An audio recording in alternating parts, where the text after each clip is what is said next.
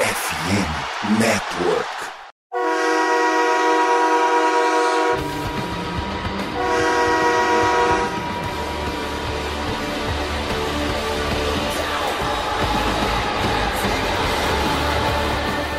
Fala, torcedor do time mais amado, mais querido e jamais, não mais sofrido. Estamos falando do Dallas Cowboys. Sejam bem-vindos a mais um podcast do Blue Star Brasil. E aqui quem fala, como sempre, como de praxe, sou eu, Gabriel Platt. E com vocês também, nosso querido participante de sempre, que já é de casa, né? Acho que não dispensam, dispensa comentários. Vinícius, tudo bem com você? Tudo bem, Plat, ouvintes. Se no domingo eu fui, eu fui triste, eu não me lembro. Eu queria dizer uma coisa. Eu falei no último podcast que o Brasil ia ganhar de 4 a 1 eu só errei o adversário, né? Eu falei Camarões e na real era a Coreia do Sul. Então vocês me perdoam pelo palpite errado? Você era um homem do futuro, né, cara? Você já tava pensando lá na frente. Possivelmente esse podcast vai ao ar depois do, do jogo entre Brasil e, e Croácia. Espero que a gente tenha se classificado. E espero que a gente enfrente a Holanda também. Não queria muito enfrentar a Argentina, não. Apesar de que eu acho que o Brasil tem tudo para ganhar da Argentina, mas acho que de todos os times das quartas de final, acho que a Argentina é o mais complicadinho. Também se passa pela Argentina na semifinal, eu já, já acredito que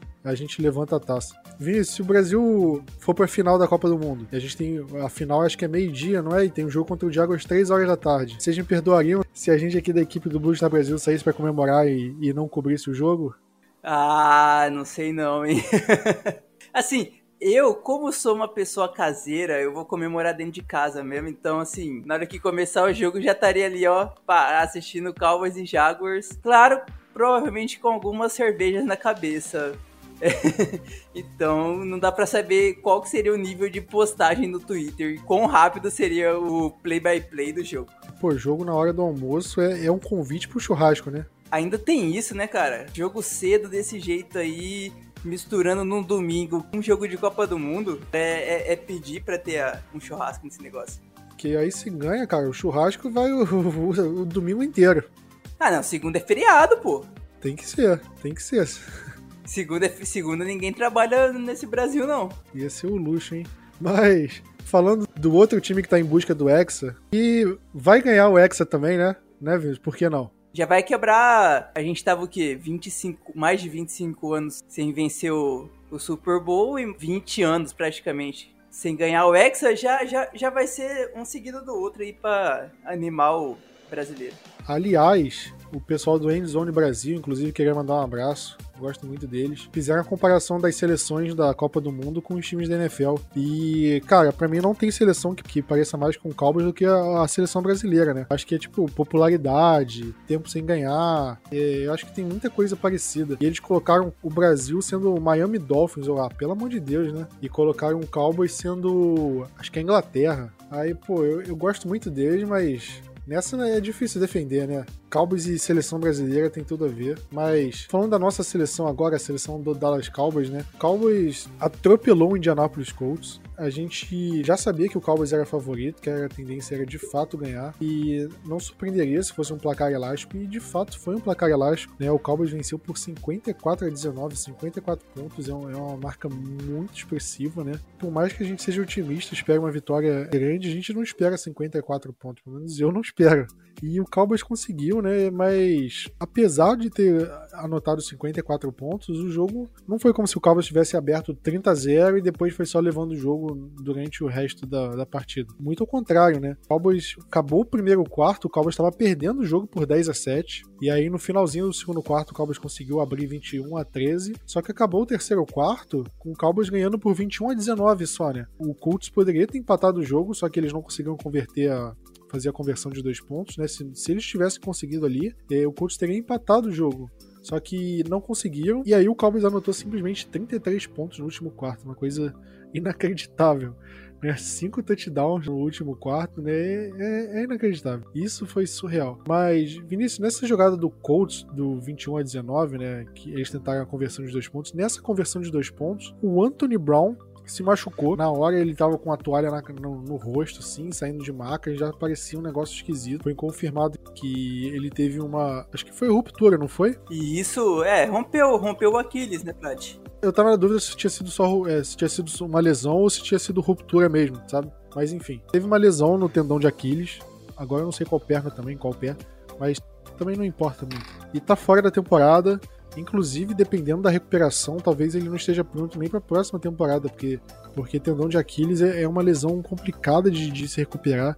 Eu acho que junto com o ligamento do joelho, né, o ligamento, o ACL, o LCA, ele, eles demoram para se recuperar. O Del Beckham, por exemplo, ele rompeu o ligamento em fevereiro, até agora ele não tá 100%, né? Vai discutir sobre a situação dele com o Cowboys mais para frente, mas é uma coisa que demora no mínimo seis meses. E tendão de Aquiles também é uma coisa que demora pelo menos isso. É muito complicado a, o tempo de recuperação e tudo mais. E, e Vinícius, antes de, dele se lesionar, ele já tinha sofrido uma uma recepção longa, assim, do, acho que foi do Alec Pierce, né? Ele já não estava tão bem e acabou saindo lesionado. E a pergunta é, mais além do jogo em si, como que ele fica a nossa secundária agora? Porque o Anthony Brown a gente corneta, critica e é bem justificado. Eu acho que ele merece todas as críticas que ele vem tendo, eu acho que não tem nenhuma crítica injusta assim. Mas a questão é, sai o Anthony Brown e entra o Kelvin Joseph, né, que é um cara que acho que se colocar um garfo e faca na frente dele, eu não sei se ele segura corretamente não, acho que ele segura igual o Homem das Cavernas, sabe? Não passa, não passa no psicotécnico do Detran. Ah, com certeza não, cara. Com certeza não. Aqueles testezinhos de padrão, tipo, uns quadrados com umas bolinhas no meio aí não sei o que, continue a sequência. Ele não, ele não acerta isso. Duvido, duvido.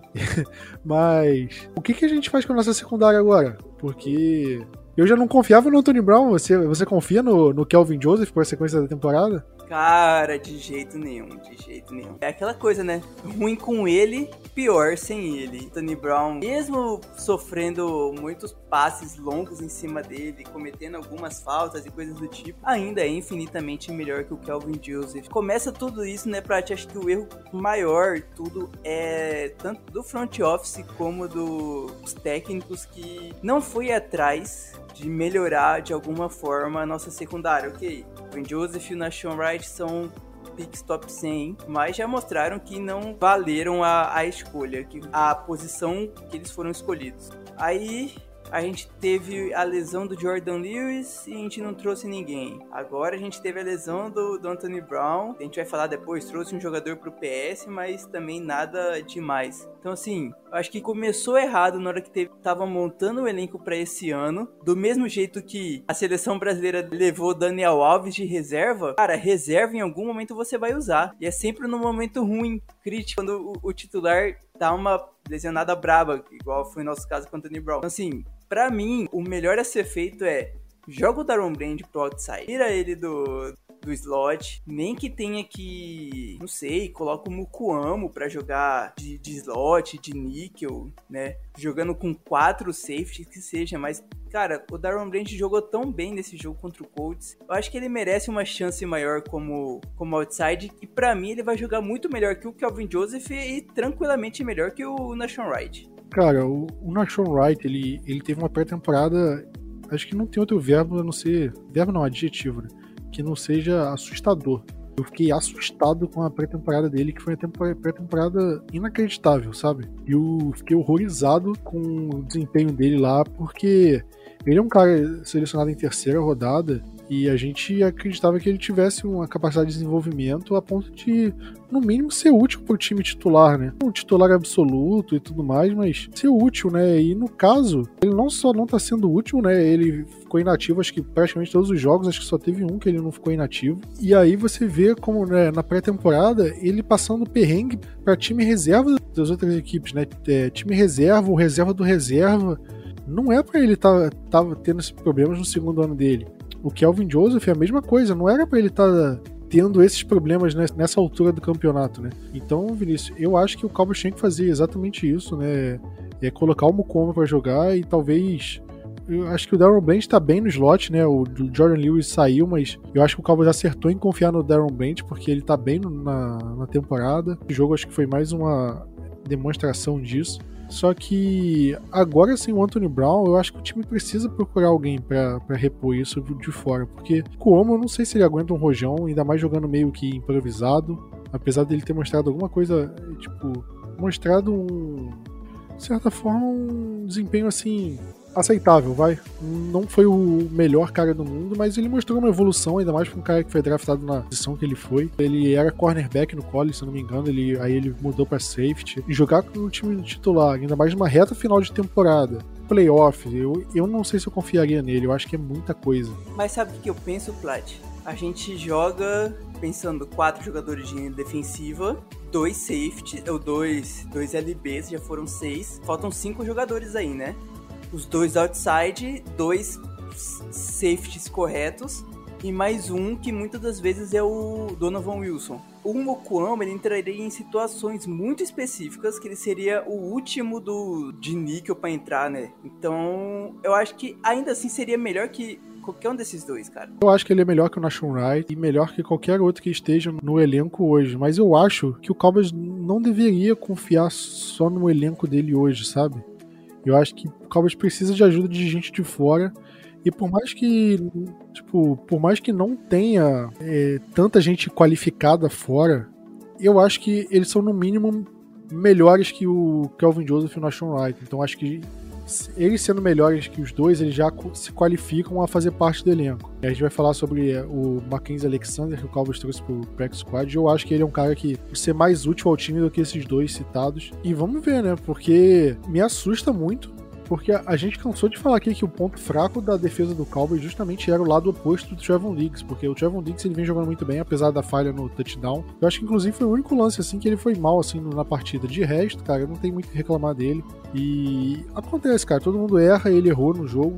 Pode ser fatal em algum outro jogo? Pode. Mas, se você pega o jogo como um todo, você vai colocar a culpa no Trevon Diggs, que ele foi bem, porra, 99% da partida, em um snap ele foi mal e você deu um touchdown, pô, eu acho um pouco injusto, assim. Aí a gente, você viu o Anthony Brown, que ele, ele não era um jogador ruim, cobrindo passe curto, passe médio, assim, passe de, sei lá, até 10, 15 jardas. É um cara que ele sempre tava ali na jogada, passe curto, tipo, porra, é, é meio complicado o cornerback é, CD conseguir impedir recepção em qualquer passe curto, né? Porque às vezes pô, não tem, tem uma distância ali na, na cobertura, e, mas ele estava sempre lá, ele estava atento, ele fazia o teco imediato. Só que em passe longo ele era um, des, um desastre. Né? Todo quarterback ele, que forçava passe longo em cima dele acabava uma vez ou outra conseguindo uma recepção longa. A gente viu, cansou de ver isso em vários jogos. Contra o Packers e contra o Colts agora foram os exemplos mais recentes de, disso acontecendo. Você coloca um, um Kelvin Joseph, que é um cara que, que para mim ele não tem ele não tem nível de jogador de NFL e não mostrou ter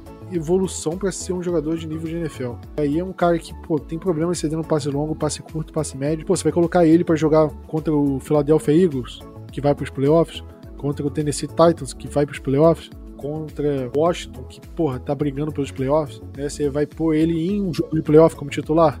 Prat, imagina o Kelvin Joseph enfrentando o Davonta Smith. Pois é, o Terry McLaurin, ou sei lá mais quem, cara. Tipo, Brandon Ayuk no 49ers, ou Chris Godwin, sabe, nos playoffs. Não, não tem como, cara. Não tem como. E os outros times, eles sabendo que tem o Kelvin Joseph que tá tendo problemas, por que, que eles não vão alinhar o melhor wide receiver no, em cima dele? Tipo, Tampa Bay Buccaneers tem o Mike Evans e o Chris Godwin. Por que, que eles não vão pôr o Mike Evans ser marcado pelo Kelvin Joseph. Eles sabem que é um matchup favorável, sabe? Então, é um cenário favorável para os adversários e, pô, e o Cowboys sabe que o Kelvin Joseph não rende. Então, até por isso trouxe o Mackenzie Alexander. Então, acho que de fato o Cowboys precisa ficar atento com isso, porque agora não pode mascarar esse defeito grave que, do time, que de fato é uma das coisas que podem evitar que a gente consiga chegar longe nessa temporada, sabe? Acho que um jogo ruim, assim, desse lado da secundária pode por tudo a perder. E Vinicius 1 que começou o jogo meio esquisito, né? Foi o nosso querido Rain Dakota Prescott, nosso querido deck. Ele terminou o jogo com 20 passes acertados de 30 tentados, só 170 jardas e três touchdowns, né? Que foi um número alto, mas teve uma interceptação, né? A interceptação ali foi meio passe meio esquisito no momento que o jogo tava meio esquisito. E vale lembrar, Vinícius, é, quantos jogos o deck não lança uma interceptação no, pouco antes do intervalo? A gente não comentou isso no podcast passado? Eu acho que sim, né? Sim, comentamos. Aconteceu de novo, né? Exatamente. No jogo passado, né, contra o, o New York Giants, ele teve uma interceptação antes do intervalo, perto do intervalo. Contra o Vikings não teve, mas contra o Packers teve, contra o Chicago Bears teve. Cara, é uma coisa meio recorrente assim que, pô, não deveria ser, né? Às vezes dá uma assustada, né, Prat? Que é bem isso que você falou. Tem que dar uma diminuída nessa quantidade de interceptações. Eu tava vendo aqui, contra o Detroit Lions a gente teve também um turnover perto do intervalo, só que foi um fumble do Noah Brown, não foi, um, não foi do deck. Todas essas vezes que eu falei, né, tirando o jogo contra o Packers, o Cowboys se recuperou e conseguiu garantir a vitória. Mas por que, que você acha que tá sendo recorrente esse tipo de turnover no, no intervalo, Vini? Você acha que o time tá sendo agressivo demais, quando não deveria? Como é que você analisa essa situação? Cara, eu não sei se não deveria. Eu gosto da agressividade, né? Não só da agressividade, mas também até certo ponto o o que muita gente chamaria de, né, aquela o passe forçado ou passe a recepção dividida e coisas do tipo. Claro, você toma um susto, algumas vezes acaba sendo interceptação. Se for um QB ruim, vai ser muitas vezes ser interceptação. Com o deck não tá sendo isso, tanto que o cara é o melhor QB nesses tipos de passe, né? Com janelas apertadas e tal. Mas parece que quer de alguma forma pontuar para chegar no intervalo pontuando e acaba cometendo algum tipo de erro. Ok, essa interceptação aí, além de que o passe foi. Eu sinto que o passe foi um pouco para dentro do campo, ainda teve a escorregada do, do Michael Gallup, né? Se o, o Gallup não escorregasse, fizesse certinho a rota de fazer, né, voltar para mais para dentro do campo, teria recepção ou não? Eu tenho certas dúvidas nesse caso. Eu não sei se seria recepção e tal, porque parece que ficou muito longe do Gallup tem que tomar cuidado, tem que dar um pouco melhor da, da bola, né? A gente não, não teve, tipo, uma diferença gritante entre o final do segundo quarto e o começo do terceiro quarto, acho que principalmente por conta da defesa, porque os caras tiveram chance sim de. Eles poderiam virar o jogo contra a gente, chegar no intervalo vencendo. Voltar do intervalo, a bola começava com o Colts, então eles poderiam de alguma forma marcar mais um TD. A gente ficaria duas posses de bolas de diferença e poderia ser um jogo totalmente diferente que foi. Acho que o principal é isso, cuidar da bola nesse momento, porque ainda mais se começar com o time adversário depois, porque, cara, a chance de to tomar um turnover, tomar um TD, de desengonçar, sei lá, tipo assim, jogo ir pra casa do caralho, tomando uma interceptação e tomando uma, uma pontuação e voltar do intervalo tomando outra pontuação, é muito grande. Ainda bem que a nossa defesa tá muito, tá, tá muito boa e não tá deixando isso acontecer. Mas o deck precisa cuidar disso. E pra galera que falava que a gente não falava mal do deck, tá aí, cara. Quando tem que falar mal, a gente, a gente fala mal, pô. Tem que aproveitar o momento para falar mal. E esse jogo foi um um jogo para falar mal. Como você falou, 20, 20 passes, 170 jardas apenas. Menos de 200 jardas é meio assustador isso. Ok, teve muitos TDs por conta do garbage time, que foi o, quarto, o último quarto, mas tem que pelo menos ficar um pouco de olho e concentrar melhor em algumas situações de campo. Eu acho que o Cowboys vem querendo ser muito agressivo nesses últimos minutos. Por exemplo, o Cowboys estava vencendo por 14 a 10 na hora da interceptação do deck. Era uma terceira para 10. Tinham 2 minutos e 56 no relógio às vezes, cara, você não precisa ser tão agressivo assim. Você tá ganhando o jogo, sabe? E contra o Chicago Bears, o Cowboys foi agressivo. Nem que queima logo o, o tempo, né, Plat? Já tá na vitória. Às vezes eu acho que parece meio que eu jogando Madden, sabe? Você fica naquela fominha, tipo, tem 2 minutos e 20 no relógio, pô, vou correr pra fazer mais um snap antes do time minute warning e dane-se. Só que, cara, no, no, jogo, na NFL, você não faz isso, cara. Espera o time minute warning, faz com calma o Cowboys cansou de pô, apressar assim jogada, né? Sendo que não tinha necessidade. Ou, pô, tá acabando o primeiro quarto. Aí o Cowboys, pô, faltam 15 segundos. Aí se apressa a fazer uma jogada. Aí, porra, aí vai lá, passa incompleto. Aí você sai de uma segunda para 10 uma terceira para 10. Ao invés de deixar virar o quarto, pensar, fazer uma jogada mais bem elaborada. E aí, porra, de uma segunda para 10 uma terceira para 2, sabe? É uma situação, acho que o Cowboys acaba exagerando. Aí eu não sei de quem é a culpa. Isso, para mim, não deve ser, não deve ter a ver com, com o próprio deck, e sim com o Kellen Moore e o Mike McCarthy. Mas eu acho que o deck também ele vem forçando muitas jogadas, muito passe. Acho que todo jogo tem pelo menos um ou dois passes assim que ele força em uma cobertura dupla. Uma situação bem esquisita. O Michael Gallup, mesmo tropeçando, mesmo escorregando ali, ele tava bem marcado. Eu acho que não precisava ter forçado né, ali. Tipo, aceita o passe incompleto, vai pro punch. O Cowboys entregou a bola pro, pro Indianapolis Colts, eles começaram na, na nossa red zone, né? A sorte é que a nossa defesa jogou bem e forçou um three out ali.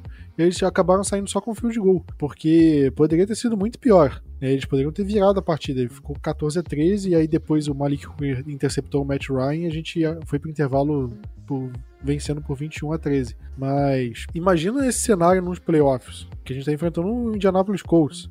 A gente tá enfrentando o New York Giants, que é um time que, porra, tá em queda livre aí já não ganha não sei quantas semanas. Jogando contra o Chicago Bears, que já tá eliminado. Foi o primeiro time a tá matematicamente eliminado da temporada. Se bem que eu não sei se o Houston Texans já tá, mas enfim. Pelo menos um é um dos primeiros times a serem eliminados da temporada. Então, times que a gente tem capacidade de, porra, mesmo, mesmo tomando esse turnover, mesmo eles pontuando, o Cowboys tem condição de, de vencer o jogo tanto que venceu. Mas e nos playoffs? Vai ter condição? Então acho que o Cowboys precisa ser mais cuidadoso no playoff já é outro nível, né, Plat? Pois é, eu acho que você tem que pensar 100 vezes antes de, de porra, querer arriscar uma jogada assim de forma desnecessária. Quando você não tem op é, opção, você tem que arriscar e dane-se. Mas nesse caso, cara, o Cowboys não precisava forçar. E na maioria dos casos que o deck tá sendo interceptado, ele não precisava forçar. E o deck tá forçando. E o, o ataque ele tá tentando jogar no no-huddle de uma forma que ele não precisa. Né? Eu gosto do Cowboys ser mais agressivo, mas até certo ponto. Já falei aqui mais uma vez. Tem diferença entre você ser agressivo e ser meio que inconsequente. Eu acho que é uma linha muito tênue que o Cowboys fica tendendo para um lado, tendendo para um outro, né? Entre a ousadia e inconsequência ali, é difícil. Eu acho que nessas situações, eu acho que o Cowboys está sendo mais inconsequente do que ousado, agressivo, sabe? Então, me preocupa. Mas, a gente falou das coisas ruins do jogo, mas, pô, a gente venceu por 54 a 19, né?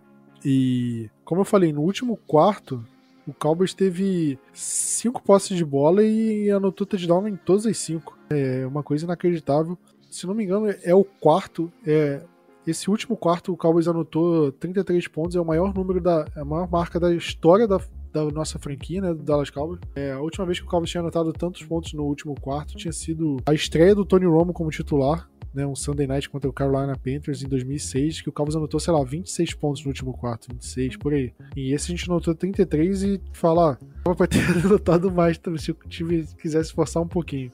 Mas, Vinícius, como que de uma hora para outra mudou tão rápido a situação. E como eu falei, a gente acabou o terceiro quarto, a gente estava vencendo por dois pontos. E a gente terminou o jogo vencendo por 35. Tipo, como que isso aconteceu? O que que, o que que explica isso? Eu vou mandar uma parábola praticamente que só quem é, sei lá, muito nerd vai entender. Mas até nem o xará do Plat, o Gabriel Garcia Marques, nos seus livros de realismo fantástico, imaginaria que o Cowboys ia mandar 33 pontos em 12 minutos no último quarto, cara. É surreal. Acho que foi a, a, segunda maior pontuação num quarto. A outra maior que isso foi quando o futebol americano era jogado só por meia dúzia de maluco lá. É, foi muito antigo isso. É aquela coisa assim, como isso aconteceu? Ninguém sabe, porque a gente tava no típico jogo do Cowboys, vencendo, os caras chegavam, encostavam na gente, tem uma chance do, do, dos caras virarem, a defesa vai lá, segura, aí o ataque vai lá, aumenta um pouquinho e fica nesse lenga-lenga. Torcedor aqui no Brasil já tava dormindo porque por conta do horário. Tem gente que fala que momentum não existe e é só coisa da cabeça. Eu acho que esse jogo do Dallas foi muito para mostrar que, cara, existe momento. Dallas foi lá, marcou um TD, interceptação, TD, outra interceptação, e tudo mais, porque o time viu que ia ser muito mais agora jogo corrido, então eles já estavam muito mais ligados, né? Já sabiam aonde poderiam se antecipar para tentar roubar uma bola e coisas do tipo. Então, cara, momentum existe. E Dallas mostrou nesse último quarto que dá para aproveitar muito bem isso. E não só isso, acho que foi o jogo. Não, foi o jogo não. Foi o último quarto para todo mundo atuar legal no fantasy, né? Não no fantasy tradicional, mas no fantasy que é. Você escolhe até jogadores de, de defesa, sabe? Que eu jogo uma dessas ligas. Cara, foi o quarto para todo mundo ter uma pontuação alta, né? Interceptações, sec, interceptação voltada para TD, né? Fumble e tudo mais. É até estranho ver Dallas fazendo isso, Plat. É até estranho. A única coisa que eu acho muito maluca é a gente conseguiu mais de 50 pontos três vezes desde o ano passado, né? A única equipe que chegou perto, a única equipe que conseguiu fazer isso, porque o resto da NFL toda são tiveram três vezes igual Dallas. Tipo, só Dallas teve três vezes.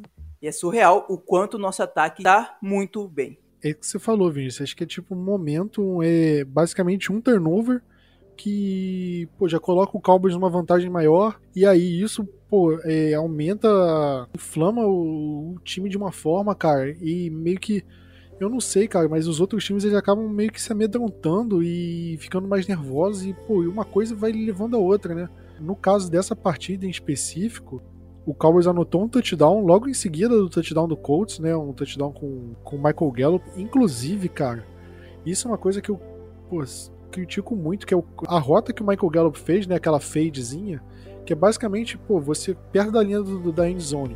Você basicamente corta para fora e pula para receber o passe, né? O quarterback ele só recebe a bola, vira para em direção do wide receiver e joga a bola pro alto, porque o recebedor vai estar no mano a mano, e aí, pô, é o cornerback contra o wide receiver. E, pô, você vê o Michael Gallup, ele vai ganhar no mano a mano de praticamente todos os cornerbacks da, da NFL. E o Cowboys, ele fazia isso muito na época do Tony Romo com o Dez Bryant, porque o Dez Bryant é um cara, era um cara muito alto, muito forte, e ele tinha essa capacidade de ganhar de basicamente todos os cornerbacks nesse tipo de rota, de jogar na end zone. E eu já cansei de falar aqui que o Michael Gallup, para mim, tem todas as características do Dez Bryant, e o Cowboys não faz isso com frequência, né? Não usa, não abusa dessas características do Michael Gallup, e aí a gente não vê esse tipo de jogada acontecendo com mais frequência, e eu acho que tem que acontecer. Mas enfim, o Cowboys anotou esse touchdown, e aí depois, cara, tipo, tudo desandou, né? Porque o Cowboys conseguiu um fumble retornado para touchdown e ali, pô, caiu a casa do Indianapolis Colts. Logo depois disso, o... depois desse fumble, o Matt Ryan foi interceptado e o Cowboys anotou um touchdown. Aí depois o Matt Ryan foi interceptado de novo pelo Blend e o Cowboys anotou um touchdown. Aí logo depois o Matt Ryan sofreu o fumble e o Cowboys anotou um touchdown. Tipo, foi uma bola de neve, porque o Cowboys começou a abrir vantagem, o Colts precisava ser mais agressivo, e aí sofria turnover de novo, o Cowboys aumentava a vantagem, sabe? Uma coisa foi ele puxando a outra e foi mais agressivo, mais agressivo, até que chegou nesse tipo de pontuação. E, e, esse não é o único jogo que isso aconteceu. O jogo contra o Detroit Lions, que o Cowboys venceu por 24 a 6, ele até o terceiro quarto tava 16 a 10. Tava 10 a 6, desculpa, pro Cowboys. Uma vantagem de 4 pontos. E a gente terminou o jogo com uma vantagem de 18. Basicamente isso também. O jogo contra o Chicago Bears também foi um jogo que no terceiro quarto o jogo chegou a estar 28 a 23. E a gente terminou o jogo por, ganhando por 20 pontos de diferença. Então, isso tem acontecido com frequência, né? Não dá para dizer que mais que é só por acaso, né? essas coisas têm acontecido com o Cowboys na, na temporada e mostra também, né, como esse time tem capacidade de, cara, mesmo tendo um jogo truncado, assim, um jogo meio esquisito. A gente sabe que, pô, o Cowboys está a um estalo assim de, de resolver a partida, né? De resolver, de ganhar bem. A gente sabe que esse time tem, tem essa capacidade de, cara. E Plat, você já percebeu que algumas vezes a gente está a um estalo de perder tudo? Também. Só que a gente não tem perdido o jogo assim. E eu acho que isso também mostra a característica do time. Os jogos que a gente perdeu contra o Buccaneers, eu acho que pô, primeiro jogo da temporada. E não foi isso, né? Foi um jogo meio truncado, meio esquisito, que para mim o Cowboys nunca teve perto de vencer aquele jogo. É, contra o Eagles com o Cooper Rush, pô, também a mesma coisa. Nunca teve perto de vencer esse jogo. Até, até chegou perto de, de empatar o jogo, mas de fato nunca teve uma chance grande assim de vencer. E contra o Packers foi, foi uma cagada enorme aquele jogo, porque a gente tava vencendo, a gente deixou o resultado escapar. Mas de resto, cara, como eu falei, esses últimos jogos aí, Lions, Bears, mais ou menos, né? Porque o Vikings, esse, esse o turnover veio logo no começo, né? Primeira campanha deles e o meio que já foi botando o pé na porta desde o começo. Então acabou nem tendo muita chance de, de ficar um jogo meio truncado. Mas nesses outros, é esse jogo meio truncado que, cara, é um turnoverzinho, uma jogadinha diferente assim e bum, 20 pontos de vantagem do nada. E contra o Colts foi exatamente a mesma coisa. E não me surpreenderia se o jogo contra o Texans fosse assim também. Ia pro intervalo, pô, sei lá, 14 a 10 e o jogo acaba 44 a 13. Do nada. Cowboys já fez isso mais uma vez na temporada. Não, não duvido de acontecer isso. Agora a pergunta que fica, Vinícius: dá para confiar nesse time? Porque será que a gente, toda a partida tiver um pouco disputada, um pouco parelha, o Cowboys vai ter esse estalo, esse snap e, e ganhar o jogo, sabe?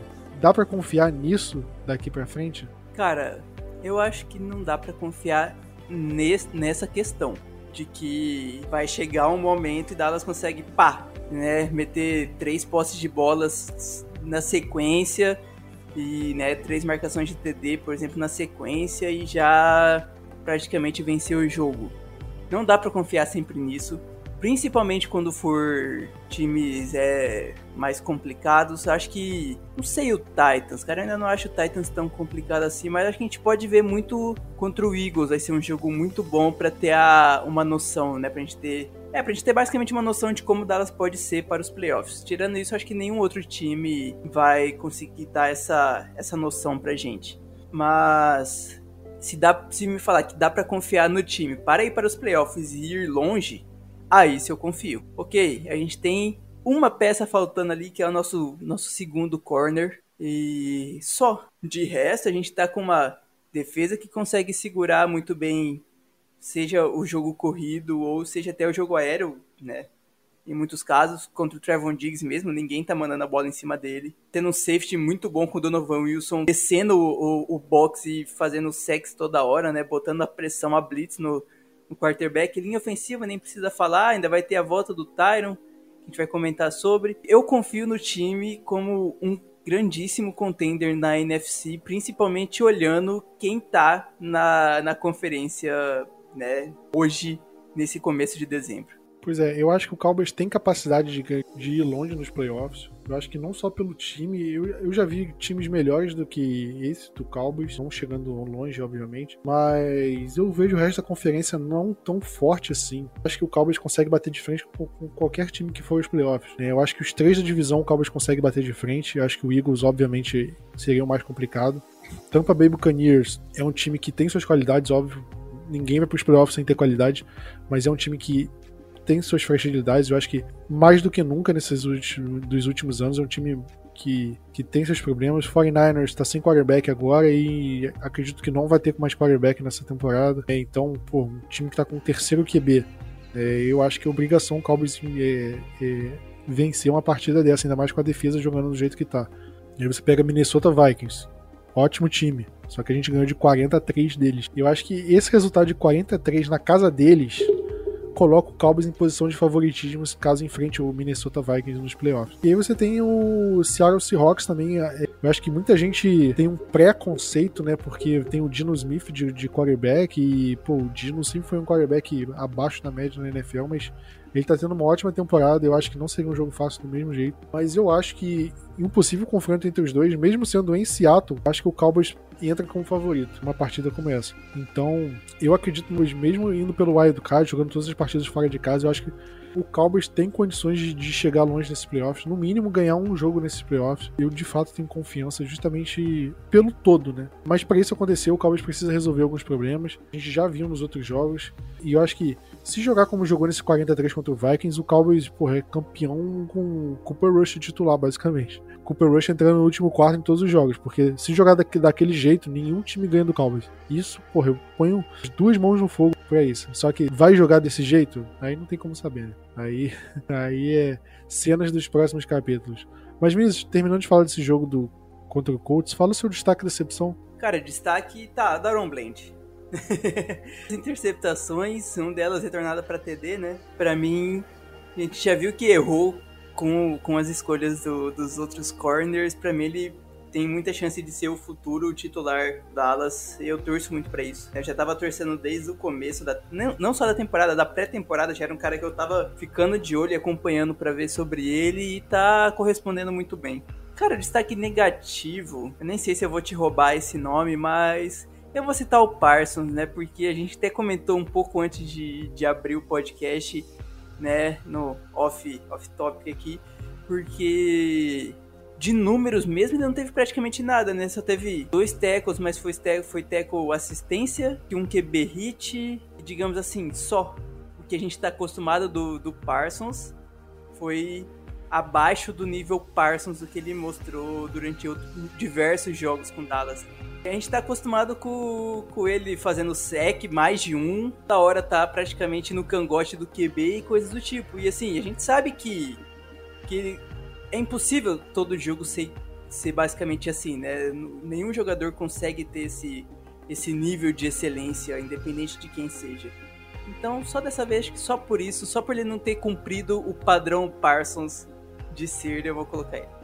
Pois é, você falou do Aaron Brand, eu vou falar do outro, né? Malik Hooker, cara que fez a lei do ex funcionar mais uma vez, né? Porque essa lei nunca falha. não tá restrita só ao território nacional, né, Vinícius? Isso, como advogado e futuro policial, posso muito bem dizer que é a única lei que funciona nesse mundo. E ela funciona, cara, funciona no futebol, funciona, porra, no futebol americano, deve funcionar, pô, sei lá, cricket, pô, hockey no gelo, qualquer esporte assim, cara. A lei do ex é, é implacável. E nesse jogo a gente viu, a, acho que foi a melhor partida do Malik Hooker com a camisa do Dallas Cowboys. Teve um fumble retornado para touchdown, uma interceptação, e a interceptação que foi numa situação que o Cowboys poderia ir para o intervalo perdendo e o Colts tinha a primeira posse de bola no segundo tempo. E era uma situação ali que o jogo podia esquisitar e ele fez esse favor contra o ex-time né, dele e, e foi fundamental para a vitória. Tá um preço bem quanto que a gente pagou nele, né? Pelo que ele tá trazendo, Pois é, ele tem feito feijão com arroz ali direitinho. Que o trio ali, o Donovan Wilson, o Curse e ele estão cumprindo bem o papel deles. Eles estão sendo seguros assim e que continuem, né? Decepção, eu acho que é difícil falar. Eu vou falar do, do Kelvin Joseph, cara, porque, tipo, é, é complicado decepcionar com ele, porque acho que a, a expectativa com ele já é baixa sempre. Mas sempre espero que ele vá fazer algo diferente. Eu falo, não é possível que ele jogue mal toda a partida. Ele, toda a partida ele entra e joga abaixo do que ele de fato, porra, vem jogando. E ele de fato sempre consegue me surpreender negativamente. Pô, é uma escolha de começo de segunda rodada, cara. Toda vez que eu lembro isso, pô, dá vontade de chorar, porque, porque não é possível que a gente gastou uma escolha de começo de segunda rodada com um cara desse. Um cara que, pô, não tem condição nenhuma de, de fazer parte de um elenco de NFL não só do Cowboys, acho que de NFL, né? E assim, ainda teve o Nashon Wright para completar, outra escolha no top 100, é um cara que não tem condição. O Cowboys em dois anos, cara, draftou três cornerbacks no top 100 da NFL. A gente vai pro draft do ano que vem, cornerback sendo uma necessidade do time. Olha isso. Como, porra, custou caro você draftar o Kelvin Joseph e o Nashon Wright o Kelvin Joseph, cara, ainda pô, é mais justificável que o Nashon Wright. A escolha do Nashon Wright é injustificável desde o começo e, e pô, o desempenho dele em campo só provou isso. A do Kelvin Joseph ainda tinha algumas coisas para justificar a escolha, mas mesmo assim, cara, tinha os jogadores melhores da posição ali e o Cowboys só simplesmente jogou isso pela janela. Acho que a maior crítica ao trabalho do Dan Quinn é essa. Acho que é, é esse draft aí de 2021 em compensação de 2022 está sendo muito bom, né? Que a cagada foi ali em 2021 com esses dois aí, com. Ah, com aquele offensive tackle que foi expulso de Florida State que bateu na, na namorada. Isso. Ninguém dando certo. Já abriu o Cox que eu botava fé também, porra, desapareceu, não joga mais. Perdeu espaço totalmente pro Damone Clark, né? E Damone Clark quase não joga futebol americano por conta da lesão dele lá na, no pescoço. Não, é medula espinhal, uma coisa assim. É, eu sabia que era por aí, pô. A medula espinhal vai chegar no final na onde? No pescoço, pô. É, eu não sou médico, então os médicos responderem isso. Mas, enfim, vamos falar do assunto da semana, que é simplesmente Odell Beckham Jr. É uma novela, cara, que a gente já tá, sei lá, quantos podcasts falando sobre isso. Ele ficou de encontrar com o Cowboys depois do jogo do Thanksgiving. E aí, no, perto do jogo do Thanksgiving, falou que ele ia visitar primeiro o Giants, depois visitar o Buffalo Bills e depois visitar o Cowboys. Aí ele visitou o Cowboys na segunda-feira e aí saiu que depois da visita ele ia pro jogo do, da NBA entre o Mavericks e o Phoenix Suns é, com os jogadores do Cowboys e foi o que aconteceu, né? Ele tirou a fotinho lá, ele tava. O Dak Prescott falou que, ele, que o Dak é um cara que gosta mais de ficar em camarote quando ele vai em jogo assim, e o Odell é um cara que gosta de ficar mais ali na beira da quadra. Ele falou: ah, se ele quiser ver o jogo comigo, ele vai ter que ir pro camarote, não sei o que. Só que ele acabou vendo o jogo ali na beira da quadra com o Micah Parsons e o Trevon Diggs. Perguntaram pro Zeke é por que, que você não foi junto com, com os caras para assistir o jogo e tal. Aí ele virou assim, pô, só queria, eu só queria ficar em casa mesmo. Eu, quando eu saio demais e vou, vou fazer as coisas, reclamam. Quando eu fico em casa, vocês reclamam. Não tá errado, né?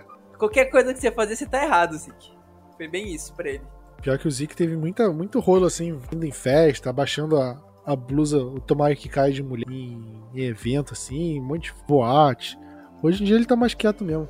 Mas enfim, o Odell ele foi para esse jogo, saiu no telão. O Luca Doncic falou que conversou com ele, né, é, depois do jogo. E aí na terça-feira ele ia encontrar com o Calvo de novo. Encontrou. E aí, pô, depois disso tudo, o cara não vai fechar com o Cowboys.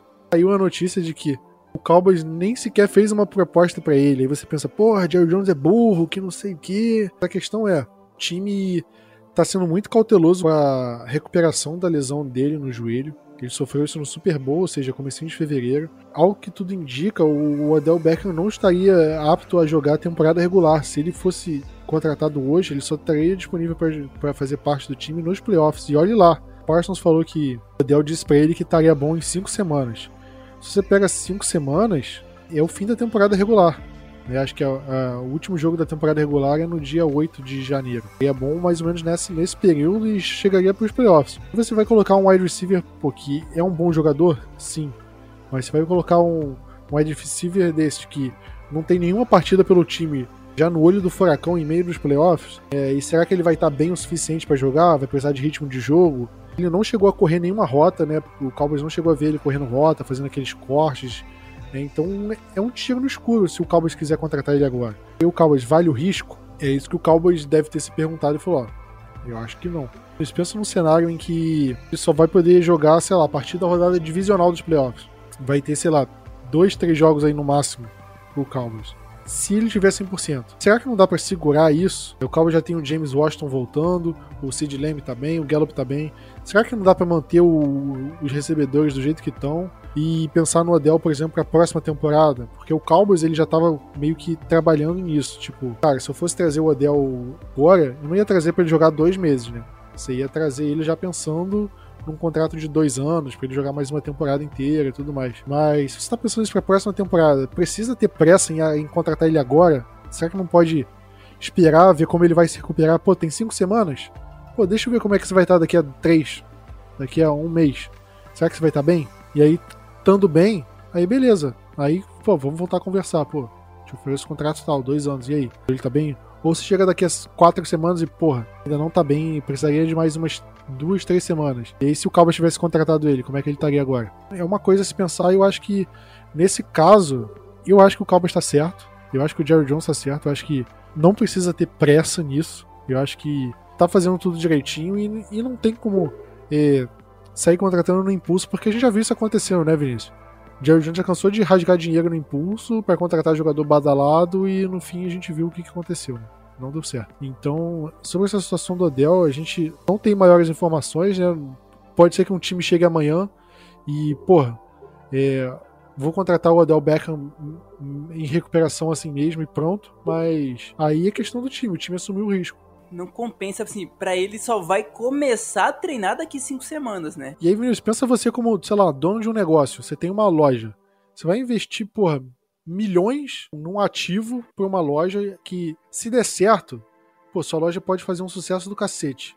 Mas qual a chance disso dar certo? Você não tem certeza. Então você vai investir, tipo, você vai comprometer parte do seu orçamento numa situação hipotética que pode, pode dar certo, pode dar muito certo. Mas você não tem como porra, ter certeza disso, sabe? E é isso que o Jerry Jones tá pensando, cara. Você vai comprometer parte da folha salarial do, do salary cap, não só desse ano, porque o Cowboys tem espaço nesse ano, só que o espaço não usado de um ano, ele, o time consegue acumular pro ano seguinte. Então você meio que compromete também um pouquinho do, do ano que vem, da temporada que vem. Então vale a pena correr esse risco com um jogador que talvez nem joga essa temporada? Eu acho que o Cowboys pôs isso na balança e falou: não, não vale esse risco. Ou vale, só que talvez não vale correr esse risco agora. Pode ser daqui a três semanas, se ele estiver bem, vale esse risco. E aí eu acho que o Cowboys deu uma segurada. E eu achei muito correta a atitude do Cowboys. De primeira eu achei, porra, novela, que não sei o que, e, pô, não saiu sem contrato, como assim? Mas, olhando nessa situação de forma calma, de forma fria, para mim o Cowboys agiu corretamente nessa, nessa, nessa novela aí, nessa história toda do Adel. Vinícius, agora falando sobre a outra contratação, né, que a gente já meio que adiantou, né? Porque o Cowboys ele fechou com fechou com o Odell, mas fechou com o cornerback Mackenzie Alexander, né, que é um, foi uma escolha de segunda rodada. Agora eu não lembro de que ano esse draft. Eu lembro que eu gostava dele como prospect, e achava que ele poderia jogar bem. Ele foi draft de 2016 e ficou no Vikings até 2019. E aí jogou uma temporada no Bengals, aí voltou pro Vikings, aí pô, acabou saindo de novo. Tava no practice squad do Miami Dolphins, acho que ele jogou pré-temporada, sei lá, só no Miami Dolphins. Foi, só jogou pré-temporada no Miami Dolphins e agora assinou com o Dallas Cowboys. Isso que você espera do Mackenzie Alexander? Você acha que dá para acreditar nele tendo algum impacto no time principal ou você acha que veio pra tapar buraco? Ah, eu espero um mínimo que seja melhor que o que a gente tem, né? é só isso que eu espero dele. Mas, cara, eu acho que não sei se, se Dallas vai esperar essa semana para ver como vai jogar o Joseph 100% de titular e coisa e tal. E se for muito ruim, e assim, muito ruim com David Mills, né? Sendo QB do outro lado. Então, assim, sendo muito ruim com David Mills de QB e Nico Collins como recebedor, porque o Brandon Cooks vai estar junto com o, o Trevon Diggs. Acho que, acho que foi até você que comentou isso. Dallas deve esperar tipo, ver essa semana, ver qual vai ser o tamanho do estrago é, na posição de CB2 e se for muito ruim, vai atrás de mais algum veterano, porque eu acho que assim é necessário. Né? Eu acho que Mackenzie Alexander não vai trazer esse, né, esse peso que pode de alguma forma ajudar o time. Eu acho que tem até nomes melhores que a gente na, né, na lista de free agents e que pode fazer um impacto maior. O Alexander, o, o Joseph e o Wright e o Nashon Wright somados, por exemplo. Pô, eu acho que, cara, o Mackenzie Alexander, apesar de ele estar tá em baixa, pô, ele, ele, tem que ser muito, muito mal pra ele não conseguir pegar a vaga do. Pelo menos do Nashon Wright, tá? Ainda vou dar até uma mínima moral pro, pro Kelvin Joseph. Mas, porra, eu falei, pega aqueles brinquedinho infantil de colocar o círculo no buraco do círculo, o quadrado no buraco do quadrado. Pô, se o Mackenzie Alexander ele consegue completar aquilo ali, eu acho que ele já é melhor que o Nashon Wright. E talvez do Kelvin Joseph. Os que a gente tem hoje disponíveis para vaga do, do Anthony Brown não tem condições de aguentar uma temporada como titular, uma reta final de temporada, e talvez o Mackenzie Alexander nem tenha. Só que eu acho que ele pode ser melhor do que o, os que a gente tem. Vamos ver como é que ele se desenvolve. A princípio ele foi só pro foi só pro Prax Squad, né? Ele tá sendo no Prax Squad, mas nada impede que ele suba.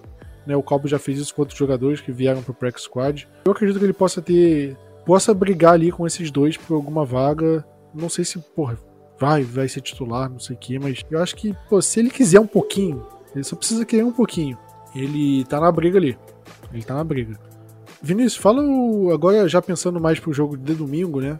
Do Cowboys e Texans. Você tem um injury report na mão porque parece que a, a onda de gripe ainda tá afetando o Cowboys, né?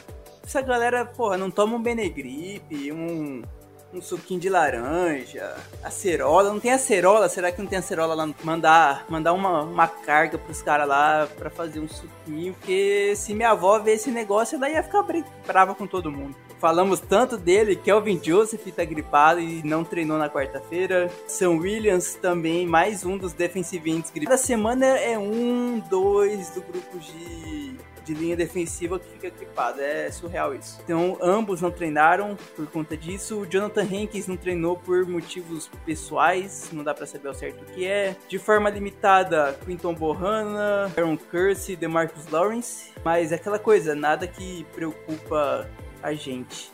O Bohanna, ele ficou inativo semana passada, na verdade, né? O Jaron Curse e o Marcus Lawrence é muito, é muito mais aquela parte de... Os caras já são veteranos, tem mais de 30 anos. Eles chegam na quarta-feira, tá todo mundo moído. Tem que dar uma, uma segurada até chegar sábado, sexta e pra treinar um pouco mais forte para jogar. Então, esses dois sim são realmente aqueles caras que, tipo, tá, tá de boa. Quinton o Bohan, ele não no, no injury report da semana passada, tipo, nem na quarta nem na quinta, ele apareceu meio que de última hora e aí não jogou.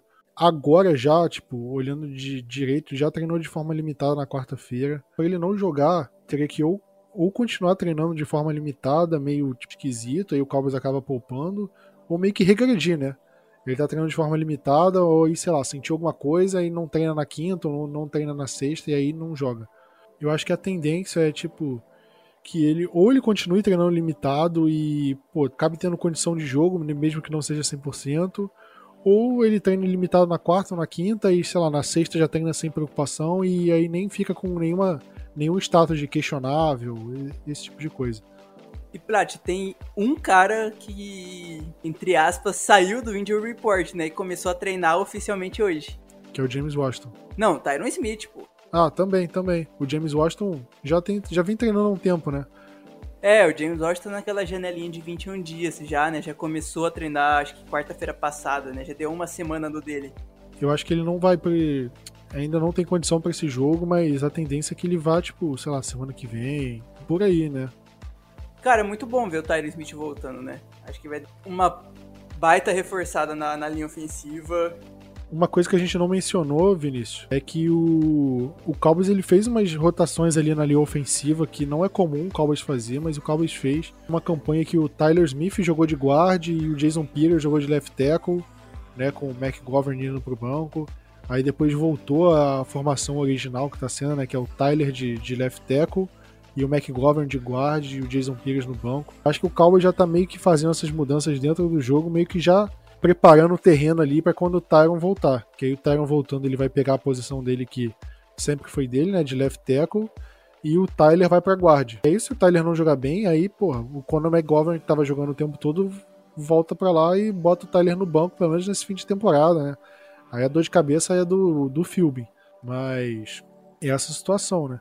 Se você pega, por exemplo, o Houston Texans, né, o injury report do Texans, você vê que eles estão sem alguns jogadores importantes né, é, em relação à, lesão. Eu não sei como é que é a situação deles, se eles podem ir pro jogo, mas o kicker, né, o Kaim Fairbairn, tá, treinou de forma limitada, o Derek Stingley, que, pô, eu sou muito fã desse cornerback, eu queria muito ele em Dallas, mas saiu muito cedo, né, não treinou. Brandon Cooks está com uma lesão na panturrilha, não, não treinou, e ele não jogou semana passada também, que, pô, é, é uma das grandes armas do, do Houston Texans, uma das poucas armas do ataque. E sabe quem tá no, no Texans, Vinícius? Malik Collins.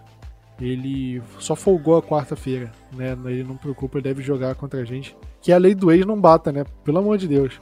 Outro wide receiver desde que tá tendo uma temporada, um, pelo menos um fim de temporada assim razoável é o Nico Collins, né? Também não treinou, também, também não sei o status se ele se ele de fato preocupa, mas imagina um cenário onde o Houston Texans esteja sem seus recebedores principais, né? Colocam o Cowboys em posição de ainda mais favoritismo, né? E agora falando de fato do jogo, o Cowboys enfrenta o Houston Texans em casa em Dallas às 15 horas, às 15 horas da tarde, às 15 horas no horário de Brasília.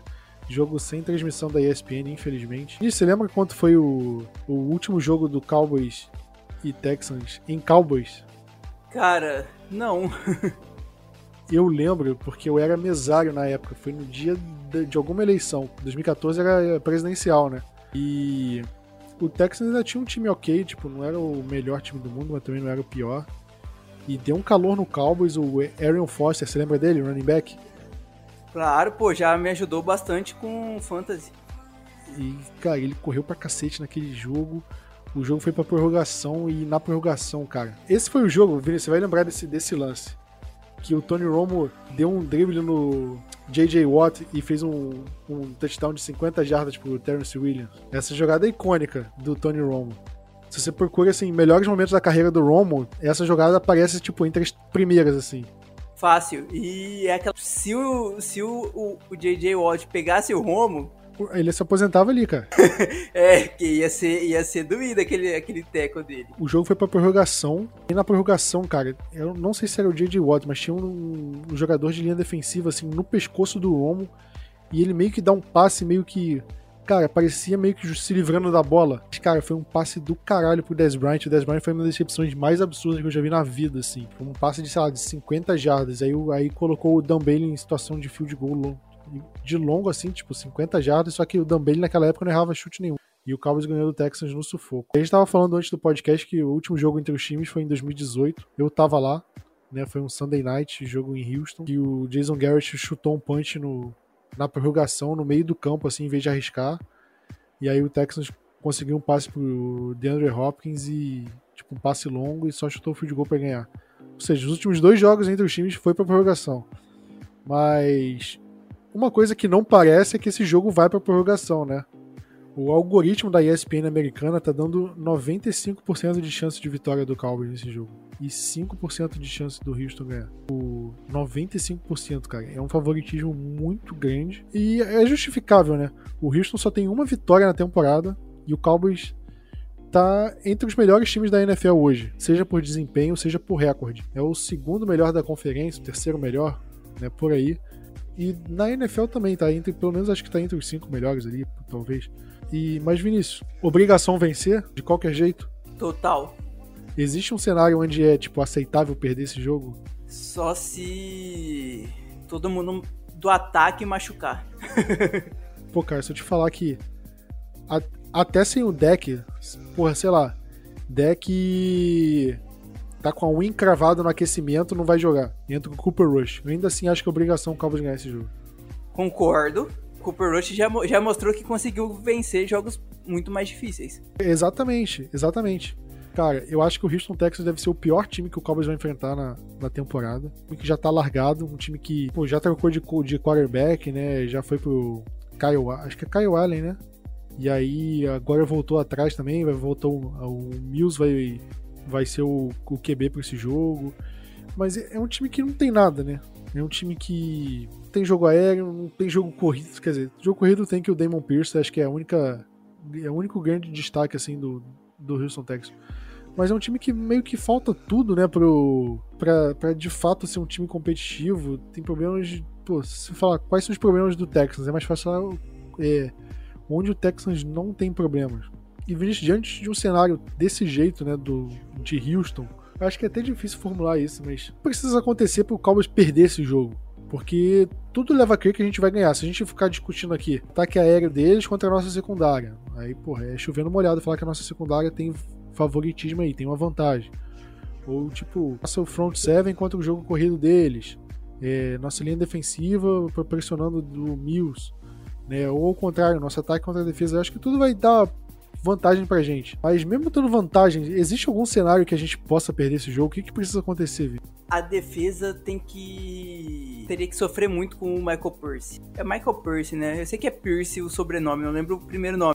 Damion. Damon. Isso, Damion. Eu tava juntando com o Michael Carter do Jets. Cara, acho que é isso. O, o Pierce, Damion Pierce tem que jogar muito bem. Mas, tipo, num nível bem que a defesa de Dallas seja, tipo, contra o jogo corrido vire péssima da noite pro dia, porque a gente tá conseguindo segurar numa quantidade decente de jardas, né? Jonathan Taylor mesmo. Sabe uma coisa que pode prejudicar muito a gente, Vini? Falta. Mas acho que mesmo com falta, Plat. Você tocou nesse lado do Damon Pierce, mas, por exemplo, falta pode matar uma campanha nossa, tipo, de ataque, um holding assim, pô, um hold aleatório. E aí, sei lá, o Davis Mills força passe na direção do Kelvin Joseph, interferência, 40 jardas de graça, aí o, pô, o Texans tira um fio de gol da cartola. Sabe, eu acho que umas situações assim, erro bobo, sabe? O terrestre deles entrando, é, o Cowboys pecando em falta, assim, tipo, pra si mesmo, sabe?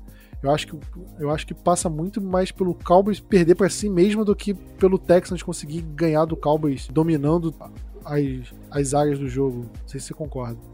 Não, concordo sim, mas eu ainda acho que a gente fez o que? Três faltas no nesse jogo passado, né? Mesmo que Dallas faça mais de 10 faltas. Ainda assim, teria que, tipo, tá com muita vontade de perder pra gente conseguir perder. Concordo, só que eu acho que em um cenário assim que o Doutor Estranho veja o Cowboys perdendo, eu acho que vai ter falta envolvida, falta do Cowboys envolvida. O bom é que a gente vai jogar em casa, né? Sim, é uma vantagem ainda maior. Eu acho que tudo coloca, tipo, tá tudo a favor do Cowboys. E pode ser até perigoso, né? Eu acho que a gente vai cobrir o. O spread que as casas de apostas estão colocando em Dallas, que é 17 pontos como favorito. Eu não acho que vai fazer 17 pontos de diferença.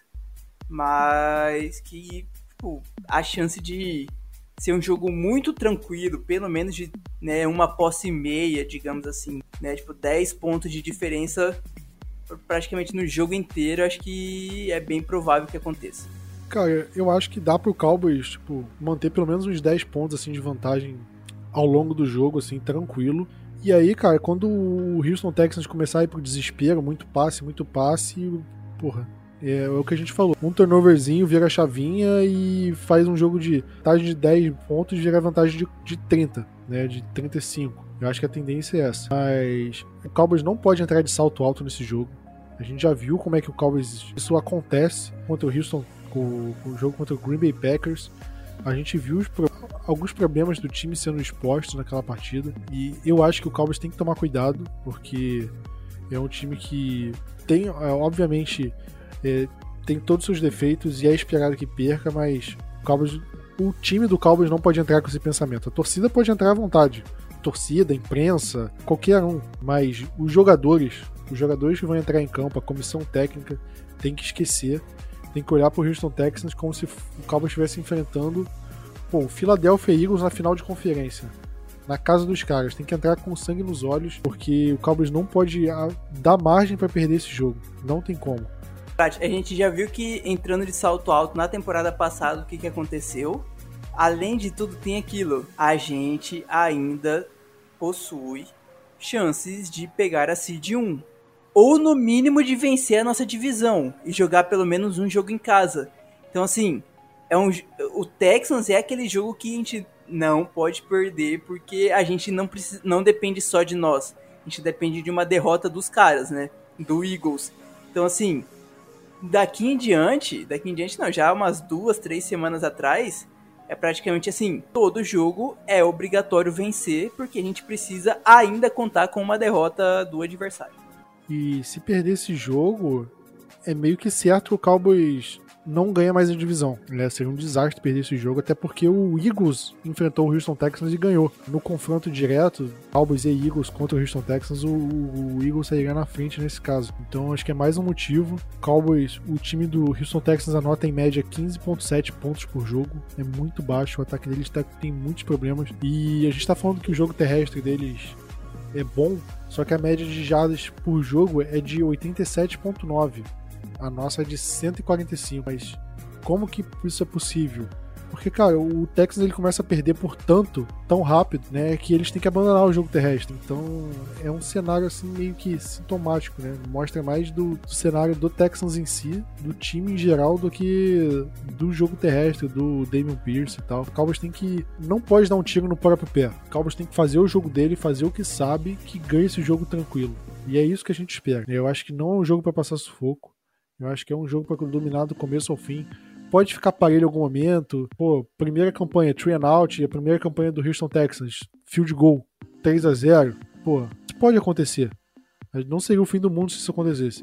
O fim do mundo é se a gente é, tá no meio do último quarto com o jogo, sei lá, 17 a 16 pra gente. Aí, pra mim, é fim do mundo. Porra, chega no último quarto contra o pior time da liga, pô, pau a pau, um jogo que era para você no último quarto já tá um jogo tranquilo, aí sim eu acho que é questão de, de pô, você ficar um desesperado, mas, pô, decepcionado com, com o time, né? E assim, se por algum acaso o Cowboy já sai metendo louco e marca muitos pontos, até bom, né, Prade? Porque já coloca logo as reservas. Deixa, deixa a galera ali, tipo. Deixa os caras, deixa os caras descansarem alguma, de alguma forma. para não ter perigo de. Nem é, nem é tanto descansar, mas é muito mais assim. Não dá chance pro azar de se lesionar. Vamos fechar esse jogo com uma boa de palpite caprichada, Vinícius? Será que dá? Cara, a gente tá precisando acertar umas bolds, né? Já que eu falei que Dallas não vai ganhar de mais de 17 pontos, eu vou ter que pensar numa pontuação baixa nesse negócio. 24 a 10 para Dallas. Bom, placarzinho basiquinho, nada demais. E a bold é que melhor jogador de defesa vai ser o Kelvin Joseph, com uma pick six. Pô, isso aí não existe não, cara. Ficou até com raiva ouvindo uma bold dessa, cara. E vai, tipo, não vai deixar ter recepção em cima dele e ainda vai em uma dessas de um dos targets que ele for, for, for, alvo, ele vai conseguir interceptar. Pô, nem, nem a mãe dele acredita nisso. Não, ninguém, nem a família dele. E se dependesse de, disso acontecer pra família do, do Joseph ficar vivo, todo mundo tava morto. Cara, se você vai na casa de apostas e se aposta, porra, um real nisso, desce, você, porra, compra o Twitter do Elon Musk de volta, cara. Aproveita que tá barato mesmo, né? Porra, você entra na lista da Forbes ali, dos mais ricos do mundo. Porque a odd pra isso acontecer deve ser, porra, inacreditável. Eu vou apostar, cara, 44 a 13. A minha bold é que a nossa defesa vai ter mais touchdowns do que o ataque do Texas. O ataque do Texans, 13 pontos, eles podem ter um touchdown e dois field goals, ou pode ter dois touchdowns e um extra point errado, conversão dos pontos errada. E aí a defesa de Dallas pode ter ou dois ou três touchdowns. Eu vou acrescentar para até ficar um pouquinho mais fácil. Defesa e special teams, que vai que tem um TD de retorno aí. Já pensou? É a vez do Turpin acontece? Cara, seria, seria uma boa. Ele, ele tá merecendo. E, Vinícius, palpite para Brasil e Croácia. Mas é isso aí. Vamos ficando por aqui. Tamo junto, aquele abraço. E Go Cowboys.